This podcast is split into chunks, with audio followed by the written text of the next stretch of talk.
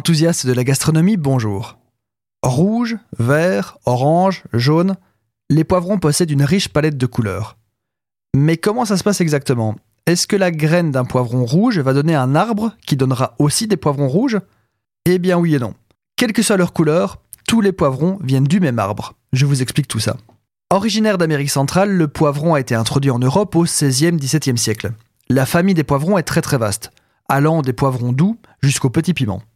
Celui que nous connaissons le plus en Europe, qui est le plus populaire d'ailleurs, c'est à celui-là auquel on pense quand on parle de poivron, c'est le poivron à quatre lobes.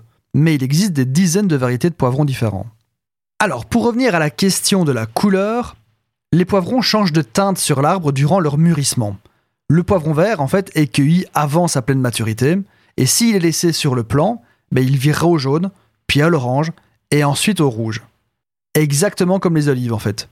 Les olives vertes, les tournantes ou les noires, sont simplement le même fruit, mais cueillis sur l'olivier à différentes maturités. Les vertes étant les plus jeunes, puis les violettes et les noires étant les plus mûres.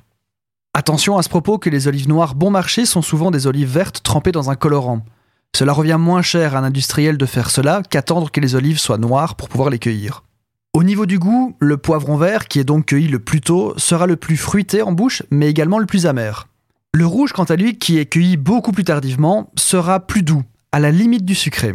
Les plats mettant à l'honneur le poivron sont légion, autant crus que cuits. Mais essayez la tchatchouka.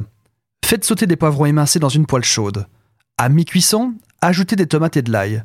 En fin de cuisson, vous pouvez ajouter du piment et du persil et n'oubliez pas de bien mélanger. Cassez ensuite un œuf directement sur la préparation et laissez l'œuf cuire grâce à la chaleur des aliments. Servez ensuite avec du pain dès que le blanc d'œuf est cuit et que le jaune est encore baveux.